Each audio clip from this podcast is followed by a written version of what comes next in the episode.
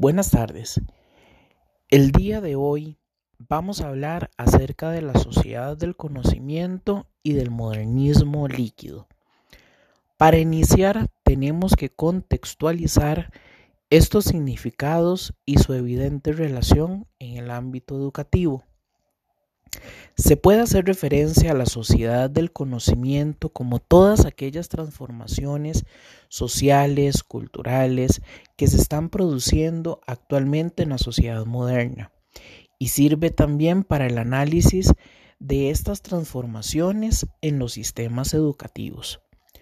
Nuestras sociedades están envueltas en un complicado proceso de formación una transformación no planificada y lo vemos en la actualidad con la situación emergente del COVID-19, que está afectando a la forma cómo nos organizamos, cómo trabajamos, cómo nos relacionamos y cómo aprendemos.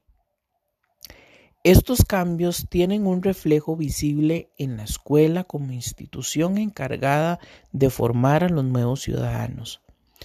Nuestros alumnos disponen hoy en día de muchas más fuentes de información que lo que ocurría no hace unos años. Fuentes de información que, aportadas por las nuevas tecnologías de la información y comunicación, están haciendo necesario un replanteo de las funciones que tradicionalmente se han venido asignando a las escuelas y a los profesionales que en ella trabajan. Una de las características de la sociedad en la que vivimos tiene que ver con el hecho de que el conocimiento es uno de los principales valores de los ciudadanos el valor de las sociedades actuales está directamente relacionado con el nivel de formación de sus, ciudadanos y de la capacidad de innovación y emprendimiento que estos poseen. Pero los conocimientos en nuestros días tienen lamentablemente fecha de caducidad y ellos nos obligan ahora más, más que nunca a establecer garantías formales e informales para que los ciudadanos y los profesionales actualicen constantemente sus conocimientos. Considero a título personal que actualmente nos encontramos en una situación donde la sociedad exige de los profesionales una permanente actividad de forma donde haya una alfabetización en materia tecnológica. Ahora bien, si hablamos de la relación que existe entre estas dos tendencias, podemos mencionar que una de las relaciones existentes entre la sociedad del conocimiento y la modernidad líquida radica en la transformación del sistema educativo y del pensamiento tanto del docente como de los administradores educativos partícipes en el proceso. Creo que es de vital importancia que se reconozca a la persona estudiante como un sujeto libre, dueño de su destino y responsable de sus conocimientos. Por otra parte, estos conocimientos no deben de estar limitados en sus contenidos.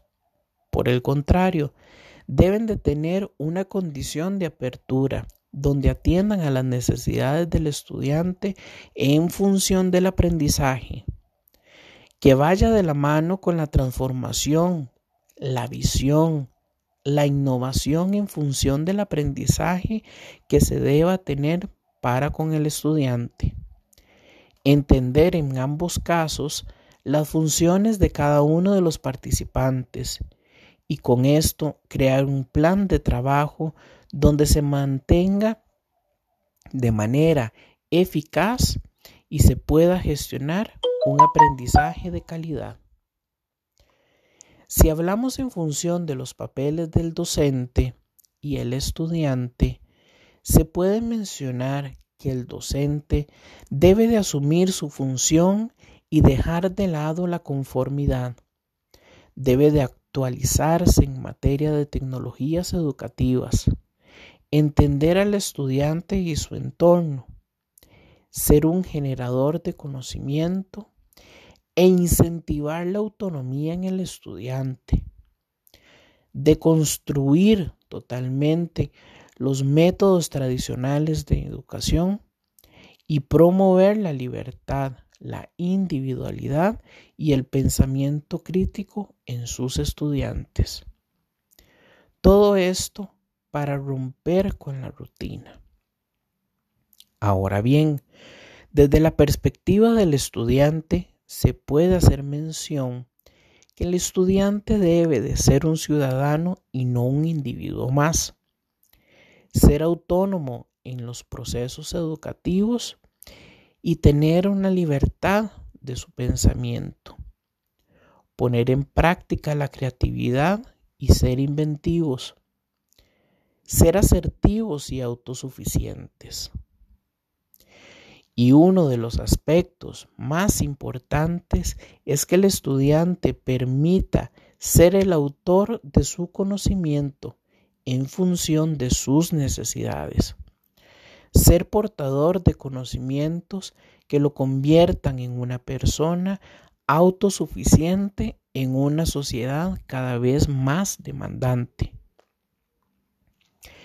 Si todo esto lo vemos desde el papel del administrador del centro educativo, podemos hacer referencia que una de las funciones principales y de las cuales un administrador educativo tiene que tener muy en claro es la de crear todas aquellas nuevas posibilidades que permitan el descubrimiento de metodologías de aprendizaje no tradicionales y que fomenten tanto en el docente como en el estudiante el ambiente y los recursos necesarios para la implementación de todas estas herramientas innovadoras que serán implementadas en el centro educativo.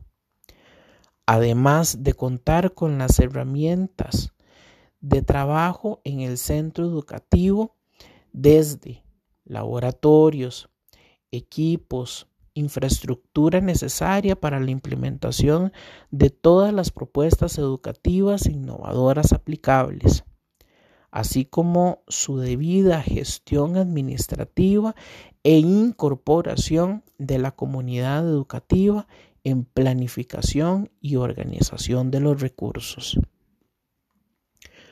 Uno de los principales desafíos del administrador educativo a la hora de implementar estas propuestas innovadoras es no contar con los recursos económicos necesarios para solventar los costos en los que se incurra.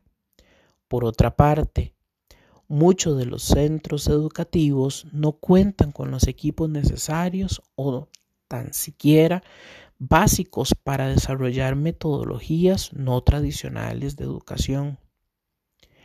Y uno de los retos más importantes de los desafíos a los que se debe de hacer frente es el cambio de mentalidad en los ejecutores de estas propuestas, salir del confort y ser agentes transformadores del sistema educativo actual.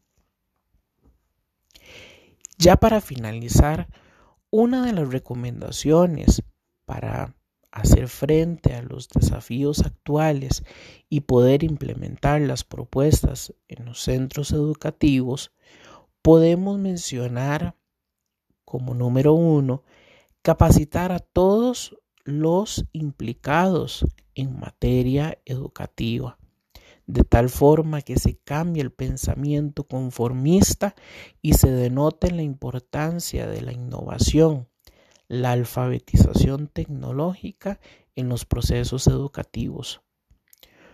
Otro aspecto importante es la incorporación de toda la comunidad educativa en materia de planificación, organización como gestores educativos en busca tanto de los recursos económicos mediante un plan de acción vinculador comunidad y centro educativo, además del ejercicio de la política educativa y de todos los estatutos que en ella radican.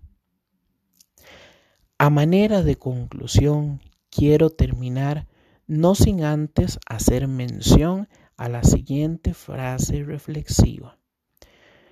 Pequeños cambios hacen grandes resultados. Buenas tardes.